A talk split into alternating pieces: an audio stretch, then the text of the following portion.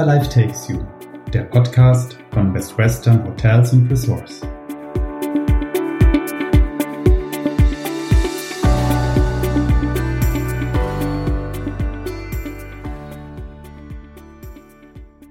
Hallo und schönen guten Tag zu einer neuen Folge des Best Western Podcasts. Mein Name ist Alexander Ottens. Ich bin Teammanager im Einkauf Food and Beverage bei der Progress Einkaufsgesellschaft welche sich unter anderem um den Zentraleinkauf der Best Western Hotels kümmert. Die Progros kümmert sich um den gesamten Einkauf des Hotelbedarfs von Strom bis zur Streichwurst. Und nun freue ich mich, Ihnen meinen heutigen Gast vorstellen zu dürfen. Sie kennen ihn bereits aus der zweiten Folge unseres Podcasts und ich freue mich sehr, dass wir ihn erneut für unser heutiges Thema begeistern konnten. Es handelt sich hierbei um Carsten Weber, ein Gastgeber aus Leidenschaft und geschäftsführender Direktor aus dem Best Western Hotel Das Donners in Cuxhaven. Herzlich willkommen, Carsten. Hallo Alex, vielen herzlichen Dank, dass ich die Chance habe, äh, mit dir über dieses tolle Thema ein bisschen zu reden. Ich freue mich heute ebenfalls mit einem gelernten Koch zu sprechen, so wie ich es bin. Mich interessiert natürlich, Carsten, wie lebst du deine Berufung, das Kochen heutzutage aus? Ja, Alex, äh, das ist eine echte Herausforderung für mich, das Kochen noch richtig auszuleben. Ich habe jetzt ähm, aus verschiedenen Gründen immer wieder die Möglichkeit, bei mir im Unternehmen selbst in der Küche zu stehen. Ich gebe mir auch immer noch größte Mühe, selber die verschiedenen äh, Bereiche abzudecken und auch ein bisschen in die Kartengestaltung ähm, mit eingreifen zu können, das Probekochen mitzugestalten, um selber da auch so ein bisschen meiner echten Leidenschaft äh, frohen zu können. Und ähm, so versuche ich das in den guten Einklang zu meinem täglichen Geschäft als Geschäftsführer eines äh, Hotelbetriebs ähm, mit einbauen zu können. Okay, spannend. Ähm, der Sommer ist ja jetzt da. Ich weiß nicht, wie es bei dir ist. Bei mir läuft eigentlich so der Grill jetzt jeden Tag. Macht ihr im Hotel auch was mit dem Grill? Habt ihr da spezielle Vorlieben oder beschränkst du dich auf den Grill zu Hause?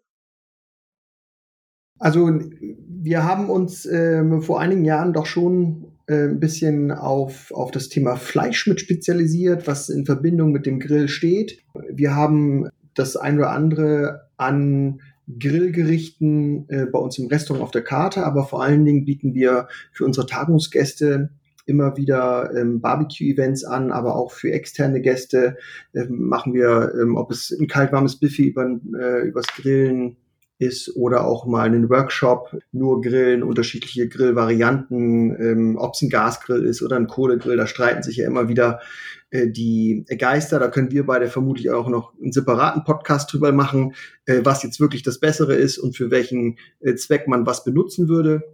Ich selber, wenn es ins Private geht, stehe total auf äh, Gasgrillen, wenn es schnell gehen muss. Äh, die klassische Wurst, Kartoffelsalat äh, und einen Standardsenf für die Kinder mal eben schnell, ohne große Vorbereitung, ist immer genau das Richtige. Und für die Besonderheiten, da gibt es halt Möglichkeiten ohne Ende, aber da kennst du dich ja genauso gut aus. Ja, absolut. Ich hätte auch gerne einen Kohlegrill, muss ich dazu sagen, ist aber bei mir leider privat da nicht machbar, ähm, so dass ich dann doch verstärkt auf Gas setzen muss. Aber auch da hat man natürlich viele Möglichkeiten. Ähm, natürlich auch verschiedenste Fleischsorten ähm, zu grillen. Nun habe ich natürlich schon gehört, dass ihr im Hotel ähm, viel mit dem Dry Age Beef unter anderem macht. Hat das einen speziellen Hintergrund, warum ihr auf Dry Aged in dem Bereich setzt? Ja, wir sind ja in Cuxhaven äh, an der Küste und, und äh, wir müssen uns irgendwie von den anderen Kollegen ähm, so ein bisschen absetzen. Es ist hier in Cuxhaven alles sehr, sehr fischlastig, traditionell an der Küste und wir bieten so ein bisschen den Gegenpol und haben geguckt, okay, ähm, was bieten die anderen Kollegen im Fleischbereich nicht an?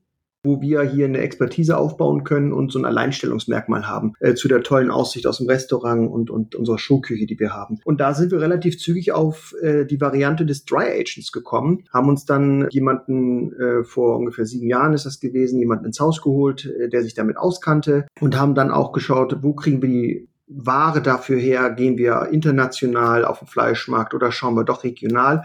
Und da kam auch gerade dieses ganze Thema Regionalität, ähm, verkürzte Wege, Nachhaltigkeit äh, überall so ein bisschen hoch. Und da haben wir gesagt, gut, dann suchen wir uns doch jemanden hier in der Region. Und da haben wir eine, eine tolle Kooperation gefunden, ähm, die wir jetzt so ein bisschen aufweiten mussten hinsichtlich der, der Menge, die man so braucht.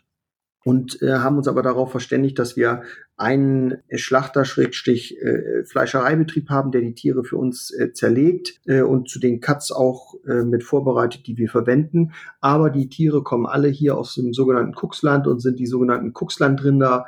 Das ist entweder eine reinrassig schwarz-weiße Mischung Fleischkuh oder auch äh, gepaart mit Galloway oder mit Charolais-Rindern.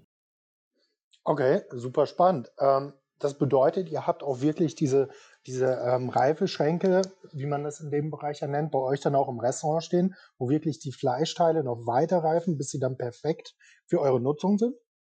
Ja, das ist genauso, Alex. Da ist äh, in Deutschland wirklich eine Schwierigkeit, zumindestens was äh, das Thema hier bei uns mit dem Gesundheitsamt anging. Wenn man sich das so äh, von der einen oder anderen Reportage aus den USA, die so mal im Fernsehen lief oder auch irgendwo in Fachzeitung beschrieben wird, ähm, sieht, wie dieser Blauschimmel so richtig schön fett auf den großen halben Rücken hängt, das ist in Deutschland gar nicht erlaubt. Das, äh, da wird die Hand gehoben. Ähm, da ist es wirklich mit viel, viel Arbeit und, und Liebe zum Detail verbunden. Wir haben einen Reifeschrank, der muss genau die Temperaturen und da sei mir bitte nicht böse, dass ich die hier nicht so offen verrate, weil da muss man sich wirklich selber auch ein bisschen dran ausprobieren. Es muss die richtige Temperatur sein, man muss die richtige Beleuchtung haben, äh, von einer normalen Beleuchtung zu einer UV-Beleuchtung, damit die Bakterien, die man sich da selber anzüchten muss, auf, auf Schieferplatten den, den richtigen Rhythmus haben und die bei der richtigen Temperatur die, die richtige Reifung erzeugen. Und sobald du auf so einem schönen Stück äh, den eigentlich gewollten sichtbaren Blauschimmel bekommst, musst du beigehen in Deutschland und das vorsichtig abputzen, weil wir den in der Menge wie in den USA üblich hier nicht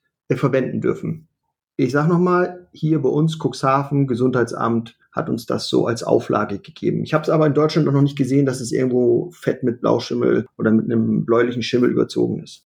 Okay, das ist natürlich klasse, dass ihr euch da auch so eng mit dem Gesundheitsamt dann wiederum abgestimmt habt, weil ansonsten kann das natürlich auch böse nach hinten losgehen. Aber es, das klingt ganz toll für mich und ich habe jetzt ja nun auch berufsbedingt schon einige Male so ein bisschen Dry-Aged Beef gegessen. Ich finde, es bekommt immer einen sehr, sehr schönen Eigengeschmack, der so ein bisschen in die Nuss- und Butterrichtung geht. Oder wie siehst du das, Carsten? Also genau das sind die beiden ähm, Hauptgeschmacksrichtungen, die man bekommt, wenn das äh, Dry-Aged Fleisch auf den Punkt gereift ist. Man muss da wirklich, man gibt ja so zwischen, da streiten sich die Geister, ob es vier Wochen sind oder ob es äh, sechs Wochen sind. Einige gehen auch ein bisschen höher von den Reifezeiträumen. Äh, wir haben uns so auf fünf bis sechs Wochen, je nach äh, Größe des äh, Fleischteils, spezialisiert und das so rausgetüftelt, dass das funktioniert. Man muss dann auch so ein bisschen mit äh, Rindertalg äh, arbeiten, dass gewisse Anschnittflächen nicht zu schnell trocknen, sonst hat man zu viel Verlust dabei. Und von daher gesehen sind wir da doch ganz gut dabei, dass das mit den unterschiedlichen Fleischteilen äh, zu machen und auch immer diesen schönen Geschmack zu bekommen. Wenn man ähm, allerdings zu lange wartet, dann geht das schnell in einen sehr penetrante Milchsäuregeschmack über. Das ist die Erfahrung, die wir gemacht haben. Ähm, und was ganz, ganz toll ist, du kannst das trotz dieser butterig-nussrigen Note von den Jahreszeiten her super rausschmecken, ob du ein stallgezogenes Tier hast oder eins, was auf der Weide gewesen ist. Ja, also zum Herbst hin, wenn dann die Sommertiere geschlachtet werden, dann schmeckst du richtig dieses äh, Kräutrige noch raus äh, nach dem Reifeprozess, äh, dass, dass sie wirklich auf der Wiese waren und fettes, sattes, grünes Fressen gehabt haben. Und das geht so ein bisschen verloren, wenn du dann früh ins Frühjahr kommst und, und du merkst, dass da dann die Masthaltung äh, bis im Vordergrund stand und viel äh, Silage und auch viel Mais dann zugefüttert wurde. Okay, ich merke schon, wir müssen bald eine Pause machen, weil ich kriege hier langsam Hunger, wenn du so erzählst. Das, ist, das, das klingt wirklich ausgezeichnet, muss ich ehrlich sagen. Und mich interessiert jetzt noch, gibt es bestimmte Fleischteile, wo ihr sagt, okay, das ist jetzt nicht so wirklich Dry Age, ja, Dry Age geeignet einfach, weil so ein zartes Filet ist halt die Frage, muss man das auch noch Dry Agen? Wie steht ihr dazu? Also, da gibt es äh, zwei verschiedene Sachen bei uns. Ähm, wir haben zu Anfang haben wir das Filet ähm, am Knochen gelassen, am halben Rücken und haben das dann danach äh, nach ungefähr drei Wochen rausgelöst und äh, sind damit dann schon in Verkauf gegangen. Jetzt sind wir dazu übergegangen, zwei verschiedene Wege zu gehen. Einmal äh, lösen wir es im, Vor, äh, im Vorfeld aus und reifen das nicht direkt am Knochen, sondern mit Rindertalg äh, bestrichen, hängend oder liegend, so für circa 10 äh, bis 14 Tage, je nach Größe des Tieres und auch da so ein bisschen nach Jahreszeit, wie es gefüttert worden ist. Da müssen wir schon aufpassen. Und äh, die zweite Variante ist, und das ist aber ein besonderer Cut und den muss man sich auch, äh, sage ich ganz ehrlich hier an dieser Stelle, sehr gut bezahlen lassen. Das ist äh, Filet in the Bone. Im Grunde genommen löst du den Rücken aus und lässt nur äh, ein bisschen Rippe stehen auf Länge des Filets und äh, nachdem das dann äh, gereift ist, was so ungefähr 16, 17 Tage maximal ist, ähm, gehst du bei und schneidest das mit dem Knochen. Und das hat nochmal einen solchen Wumms an Geschmack da drin, das, das haut dich von den Socken. Ich weiß nicht, ob du schon mal die Chance hattest, so ein Filet in the Bone zu kriegen und zu, zu grillen. Äh, sensationell. Äh, tatsächlich hatte ich auch schon mal das Glück, so etwas Edles zu bekommen. Und ja, es gibt kaum was Besseres. Also da bin ich voll auf deiner Seite. Absolut. Da bin ich ja schon mal beruhigt. Ganz kurz. Es ist ja immer die Frage, jetzt sind wir zwei Köche, ähm, die ja miteinander einen kleinen Podcast machen. Generell streiten sich die Köche ja immer darüber, Fleisch vor dem Grillen würzen oder hinterher. Wie stehst du dazu? Also ich würde es äh, beim Grill bei Dry Age auf Dry Age bezogen, würde ich es immer hinterher äh, machen äh, wenn es aufgeschnitten ist. Ich würde es nach Möglichkeit auch nie im Ganzen servieren, sondern die einzelnen Stücke dann nochmal aufschneiden und dann schön mit einem guten, äh, groben Meersalz und einem richtig tollen Pfeffer, nicht so einen klein gemahlenen aus der Mühle, sondern eher so ein bisschen gestoßen, groben nennen, vielleicht auch eine schöne Pfeffermischung damit drüber. Und wenn man dann beim Würzen schon ist, vorher, nachher, ich bin dabei, das hinterher zu machen und tendenziell brauche ich dann auch, wenn die Qualität vom Fleisch stimmt, nicht mehr mehr irgendwie eine Soße dazu oder ähnliches. Das ist dann einfach überflüssig. Da ist es, der, der King ist dann wirklich der Geschmack des Fleisches.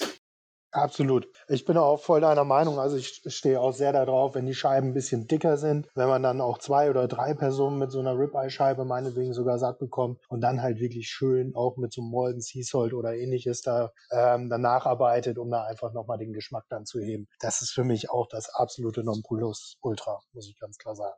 Zum Thema Grillen allgemein. Ähm, ich denke, Fleisch äh, haben wir schon erkannt, dass du da ähm, eine sehr gute, ja, sehr gute Perspektive auch vertrittst. Das finde ich hervorragend. Was kommt bei dir sonst so auf den Grill? Was machst du, wenn ein Vegetarier bei dir anklopft? Tja, ich, ich hole da einfach mal ein bisschen aus, Alex. Ich, ich habe mal grob gerade gerechnet, das sind jetzt fast 20 Jahre. Da durfte ich mal im Ausland leben und habe da, da ungefähr zwei Jahre in, in Neuseeland Station gemacht. Und die haben Barbecue auf dem Schirm, da wussten wir noch nicht mal, was Grillen überhaupt ist. Und da ist es phänomenal, wenn man das da mal mitkriegt. Die fangen ja an, äh, den Grill zum Frühstück anzuschmeißen und im Grunde genommen dann äh, übers Mittagessen, über Dessert zum Abendessen durchzumachen. Ob es äh, Spiegeleier sind, Rühreier, Würstchen, Backbeans zum Frühstück. Selbst der Toast wird auf dem Grill gemacht äh, oder dann abends äh, Seafood. Ja, also Neuseeländer schmeißen auch gerne mal so Austern einfach in die Holzkohle unten rein. Ne? Und äh, wenn die dann fertig gegart sind im eigenen Saft, poppen die Deckel da einfach so schön auf von der Auster. Ja. Äh, ist mega, ja. Ähm, und, und da habe ich begriffen, was es eigentlich heißt zu grillen, dass es nicht nur das Stück Fleisch ist, wie du gerade schon gesagt hast. Und meine äh, Tochter, da geht's gleich wieder so ein bisschen familiär, die ist nun nicht so unbedingt der Fleischfanatiker, die mag dann lieber so ein bisschen mehr Gemüse und sowas. Äh, aber da gibt's halt Jahreszeit mäßig auch eine super Auswahl. Ja, also meine Kinder stehen total auf meine äh, Balsamico-Möhren. Äh, die werden ein bisschen vorbereitet, leicht ankaramellisiert und dann äh, abgelöscht mit ein bisschen dunklem Balsamico, ein bisschen Gemüsebrühe und dann lasse ich sie so ungefähr zehn Minuten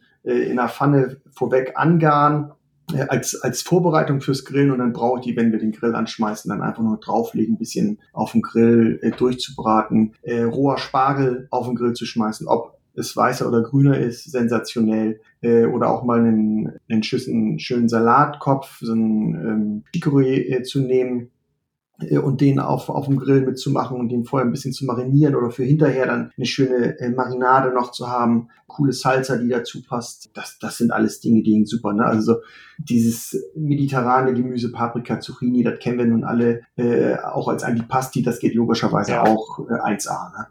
Wo sind denn deine ähm, Favorites beim Gemüse auf dem Grill? Ja, beim Gemüse auf dem Grill muss ich auch ganz klar sagen, ich habe die Spargelsaison jetzt exzessiv ausgekostet.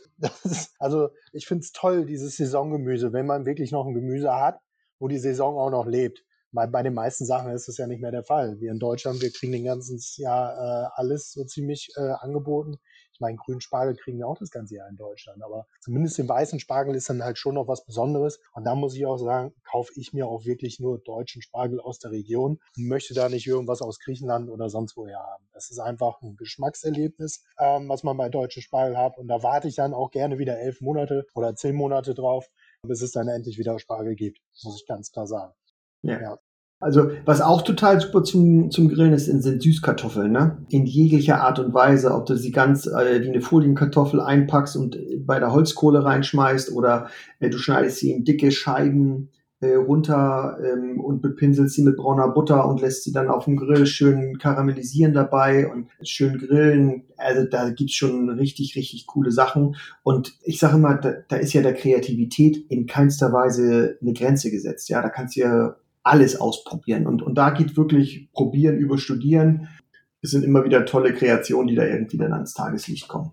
Ja, absolut. Ich bin auch ein absoluter Freund äh, von äh, Pizza vom Grill. Jetzt nicht oh, ja. aber diese klassische Pizza, sondern einfach einen richtig schönen Hefeteig angesetzt und die dann wiederum einfach mit einer Bruschetta-Masse belegt.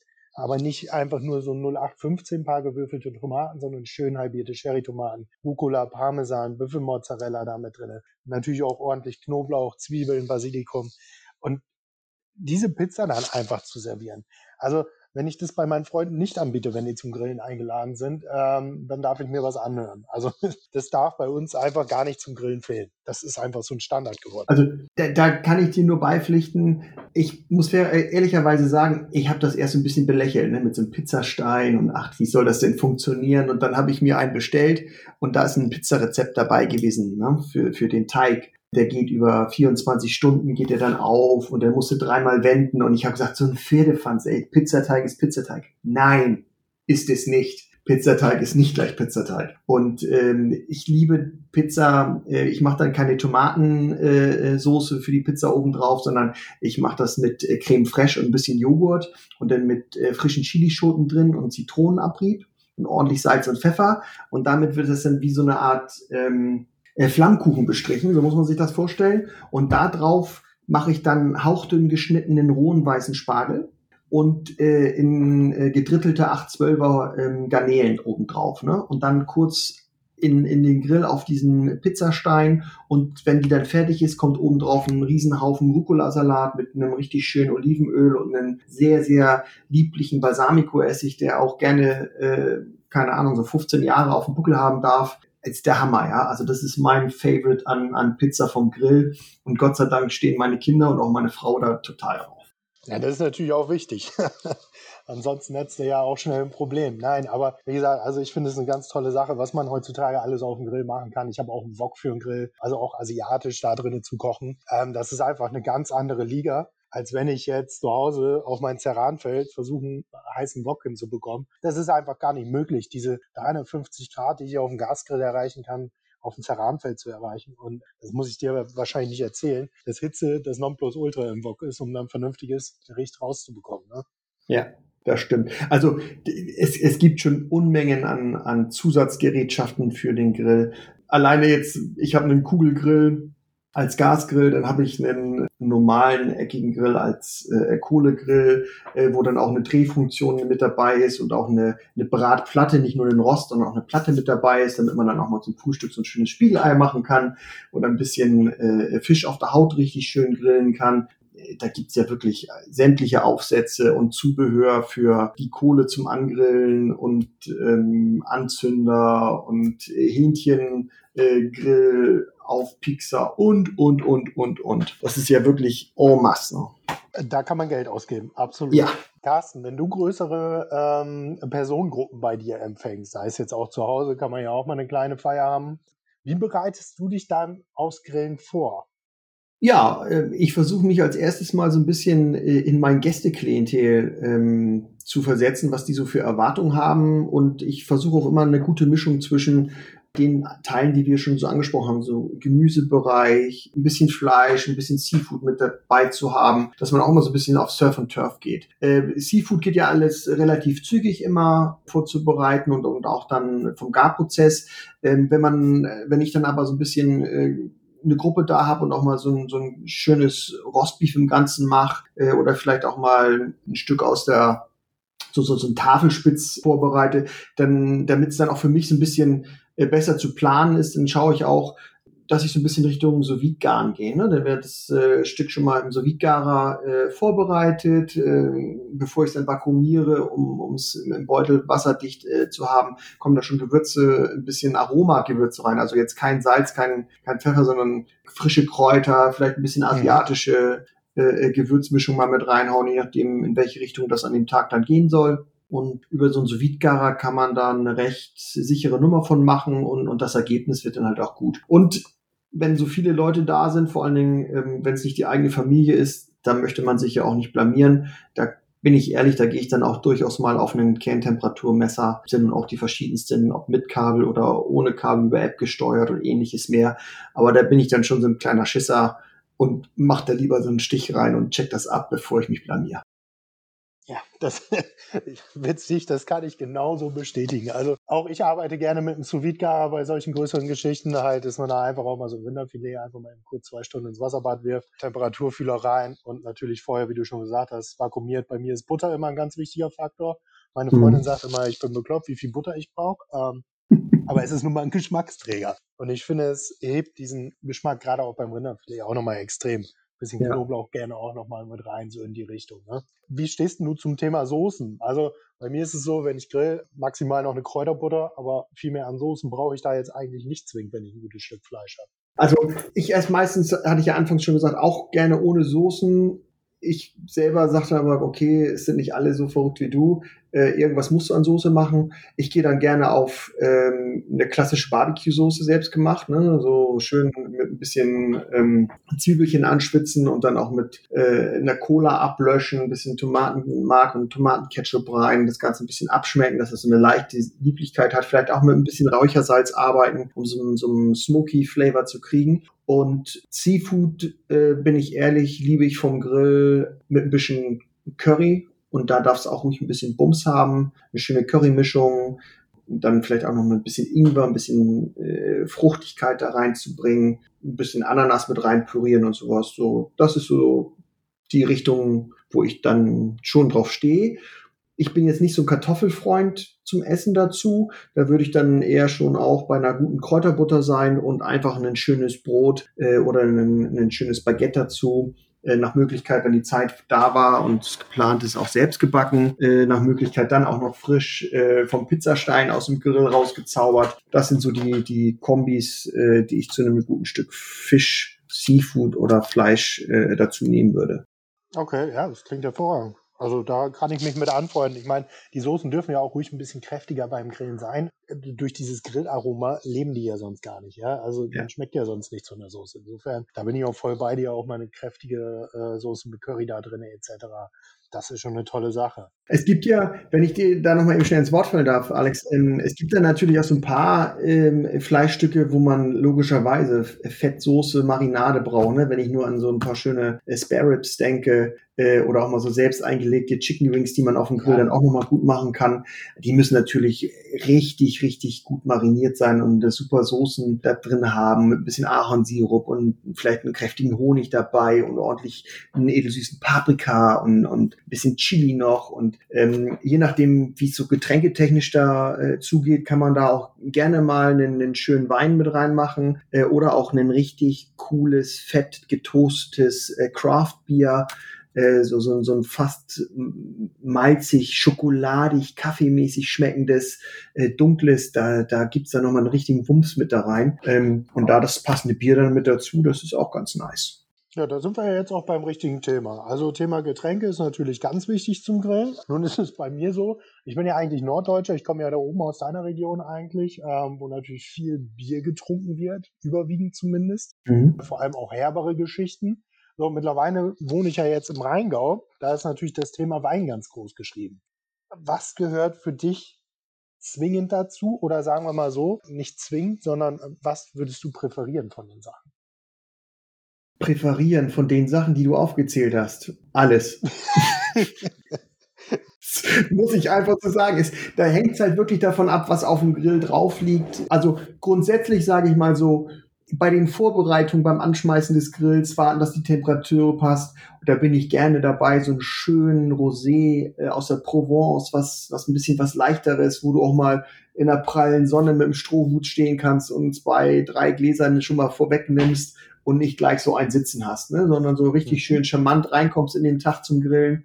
Wenn ich ein richtig kräftiges Stück Fleisch habe, trinke ich gerne einen, einen gereiften Malbec äh, aus Argentinien oder Chile dazu. Passt super. Und ansonsten fischtechnisch Seafood, alles was, was weiß ist, äh, nicht zu schwer. Bin auch äh, ein Freund von guten Gutedeln. Das ist wieder so ein richtiges Wortspiel, guter Gutedel. Die müssen aber wirklich äh, top gemacht sein. Kleine, kleine Weingüter, die da mitarbeiten. Der passt mega dazu. Silvana, äh, ich habe da so ein mega Weingut aus Franken, äh, äh war vom Weingut Zang äh, der macht sensationelle Weißweine, äh, die passen super gut im Silvaner, aber auch im Müller-Thurgau-Bereich im Trockenen äh, zu so Grillgeschichten. Hammer. Okay, ja, Biotechnisch, ähm, wir sind ja so vom Haus aus her auch so ein bisschen Craft-Bier-lastig. Äh, da haben wir eine ganz äh, tolle isländische äh, Craft-Bier-Manufaktur im Sortiment, die unterschiedliche Stärken im Craft-Bier herstellt, vom, vom Pale Ale über äh, ganz malzige und schokoladige. Und, und da muss man sich dann am besten selber so ein bisschen raussuchen, wo man drauf steht. Ich bin dann so ein Freund von einem schönen, äh, wenn es ums reine Trinken geht, von einem schönen leichten Craft Beer, was nicht zu dominant dann wird. Und das geht dann auch zwischendrin mal so zwischen der ersten Wurst und dem ersten Scampi-Spieß. Da geht dann sowas schon mal. Ja, das klingt gut. Da würde ich mitmachen, Carsten, definitiv. Ja. ähm, wie viele Craft-Biere habt ihr in einem Hotel im Angebot? Wir haben jetzt aktuell zwölf verschiedene. Mhm. Ähm, wobei wir von, äh, nee, es sind auch zwölf Brauereien. Ja, äh, zwölf verschiedene Brauereien haben oder Manufakturen darf man da ja schon fast sagen. Und äh, das sind dann ungefähr 17 oder 18 verschiedene äh, Sorten an Bier. Äh, wir haben von, von aus Deutschland, wir haben äh, Island, äh, wir haben Belgisch dabei, wir haben aus äh, China ein Reisbier dabei, was auch sehr, sehr schön ist ist ein großes Portfolio, was man da machen kann. Von äh, bananigen Geschmäckern bis hin zu kräftigen Kaffee, Schokoaromen, äh, Zitrusfrüchten, bisschen kräutrig auch mit dabei. Äh, das wird ja auch immer verrückter, was die da alles so mit den ganzen Hefen anstellen können. Ja, das ist, äh, das ist wirklich verrückt. Das ist ja auch ein Riesentrend, aber es ist auch sehr erklärungsbedürftig. Ne? Also ich finde es immer schwer, wenn ich bei mir im Getränkemarkt zwar eine riesen Abteilung mit Craftbier sehe, aber ich denke mir immer, ähm, wenn du da jetzt unerfahrene Leute vorstehen hast, die dir nichts dazu erzählen, was ist jetzt das richtige Bier für einen? Also es kann auch schon fast wieder abstre äh, abschrecken, bin ich der Meinung. Da bin ich sofort bei dir. Das ist ein sehr intensives äh, Geschäft, vor allen Dingen bei uns. Wir haben es äh, in unserer normalen, normalen Hotelbar äh, mit angeboten. Da haben wir wirklich lange dran rumgetüftelt, wie wir das dem Kunden am einfachsten äh, nahebringen. Wir haben angefangen von wir machen keine Karte und der Mitarbeiter ist so gut geschult und hat einen Braukurs gemacht und sein Biersommelier, mhm. äh, dass er denen das erzählen kann und so sich daran arbeitet. Aber da stellt man dann schnell fest, wenn du dann 20 Sitzplätze in der Bar hast, äh, brauchst du vier Mitarbeiter, weil hm. die brauchen, um ein Bier zu verkaufen, 20, 25 Minuten. Das geht also nicht. Ja. Das ist in, in, unserem, in unserer Branche dann auf einmal nicht mehr äh, rentabel und wirtschaftlich oder auch personell zurzeit nicht darstellbar. Und dann haben wir uns jetzt halt die wichtigsten äh, Biere rausgesucht, äh, die man so ähm, für den Kunden anbieten muss, nicht zu abgefahren von, von der Herkunft und auch von den Geschmäckern her und haben das in einer gedruckten Variante oder jetzt zur Zeit halt digital zur Verfügung gestellt, eine Beschreibung des Bieres, wozu es passt und, und ja, das kommt ganz gut an und das funktioniert auch gut. Und wenn dann nochmal eine Rückfrage ist, weil man sich unsicher ist als Gast, das kann der Mitarbeiter sehr, sehr zügig beantworten und dann ist auch ein schönes Craft Beer schnell und gut verkauft. Ja, das klingt sinnvoll. Also so würde ich, glaube ich, auch zu Craft Beer dann tatsächlich tendieren. Aber wie gesagt, es ist halt sonst wirklich ein schweres Thema. Das muss man ganz klar sagen. Siehst du weitere kulinarische Trends vielleicht auch jetzt für die Zukunft? Ähm, fokussiert ihr euch schon auf was Spezielles bei euch im Haus? Ja, ich bin ja immer wieder äh, unterwegs in, in verschiedenen äh, Tätigkeiten, ob es äh, national oder international ist, schaue ich schon äh, über den Tellerrand hinaus. Und das, äh, es gibt so viele verschiedene Trends, ähm, die kurzfristig sind, die aber auch äh, schon sehr lange am Markt bestehen. Es gibt immer wieder neue Food-Konzepte. Das ist schon wirklich eine, eine Herausforderung. Aber ich glaube, dass die, die Aussicht, die auch wir für uns hier, für unser Haus anstreben in den nächsten äh, Monaten und, und auch in den nächsten, sag ich jetzt mal so zwei bis drei Jahren, ist, ich nenne es mal so, den internationalen Geschmack äh, mit regionalen Produkten zu kombinieren und zusammenzuführen, ja, und auch darüber eine gewisse Nachhaltigkeit zu haben ich kann mir ein asiatisches Gericht äh, raussuchen und das toll finden. Ich muss aber dann nicht unbedingt ein Gemüse, äh, was es jetzt nur, ich sage jetzt mal, in, äh, in Vietnam angebaut wird, hier über einen halben Globus fliegen lassen, sondern dann gucke ich mir halt an, was kann ich regional für ein Gemüse alternativ verwenden, aber versuche dann die, die Gewürze dafür zu kombinieren. Ja, dieses, mhm dies Verschicken und, und Vertreiben von frischen Lebensmitteln über einen halben Globus oder einmal ganz um Globus rumzufliegen, das halte ich für nicht zukunftsfähig in der Menge, wie wir es in den letzten Jahren oder auch Jahrzehnten gehabt haben. Äh, das beste Beispiel ist da ja immer die frische Erdbeere zu Weihnachten. Ja. Muss bei uns nicht zwingend sein.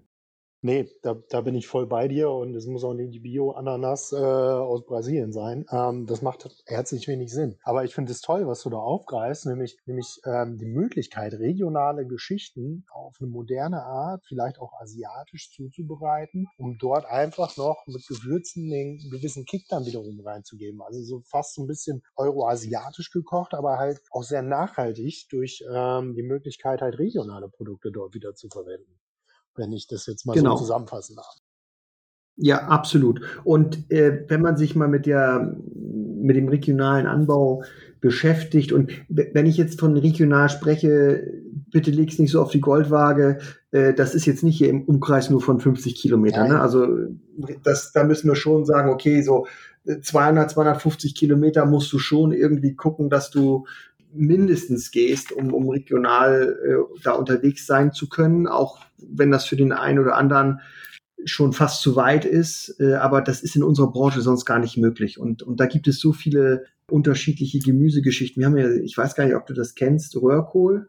Ja. Gibt's hier ja. bei uns ähm, ja nicht viel an der Küste. Es gibt nur ganz, ganz wenige Gebiete und den gibt's auch nur, ich, ich glaube, irgendwie drei oder vier Wochen im Jahr und den darf auch nicht jeder pflücken. Das sind halt so Sachen, da muss man sich mit beschäftigen. Das sind uralte Rezepte. Und wenn ich dann äh, eine Mitarbeiterin, ich habe jetzt gerade vorgestern ähm, wieder Dry-Age-Fleisch mit vorbereitet für unseren Reifeschrank und dann kommt eine Mitarbeiterin, die geht jetzt im Herbst in Rente und sagt, guckt mich an und sagt, ja, das haben wir schon vor 30 Jahren gemacht. Aber da nannte man es nicht Dry-Aging, da hat man es einfach gemacht. Ganz genau. Und das zeigt so, ne, dass vieles gab es schon. Man muss sich einfach mal mit der Historie beschäftigen äh, und gucken, was gibt es für, für Gemüsearten, äh, die so ein bisschen vergessen sind, was kann man da wiederholen. Und da gibt es ganz, ganz tolle Sachen. Absolut. Sous vide ist ja auch so ein Garverfahren, was eigentlich nur vergessen worden ist. Heutzutage ist es in aller Munde, aber neu ist es ja im Endeffekt auch wiederum nicht. Ne? Und genau. Insofern, das ist, das ist schon alles spannend. Und ich bin auch voll dabei, wenn du sagst, wir brauchen wieder mehr Saisonalität, also saisonale Gemüse auch und auch vergessene Gemüse in Deutschland, weil ich finde auch, ich muss nicht das ganze Jahr frische Erdbeeren essen. Erst recht nicht, wenn sie nicht mal mehr den Geschmack haben, aber dafür wie gemalt aussehen. Und ähm, ja. ich finde, da müssen wir uns in Deutschland einfach auch so ein bisschen wieder daran gewöhnen, dass es eben nicht immer alles geben muss. Absolut. Carsten, vielen Dank für deine Zeit. Ich habe heute echt eine Menge Tipps und Tricks von dir, gerade auch zum Thema Grillen und Beef bekommen. Ich hoffe, dass es unseren Zuhörern auch gefällt und ähm, hören Sie auch das nächste Mal wieder unseren Podcast diesen bekommen Sie jedes Mal auf bestwestern.de slash Podcast. Und wenn Sie noch mehr Infos über das Best Western Hotel des Donners haben möchten, weil Sie vielleicht gerne dort mal äh, ein schönes Stück Fleisch essen möchten, gehen Sie auch gerne auf bestwestern.de. Vielen Dank.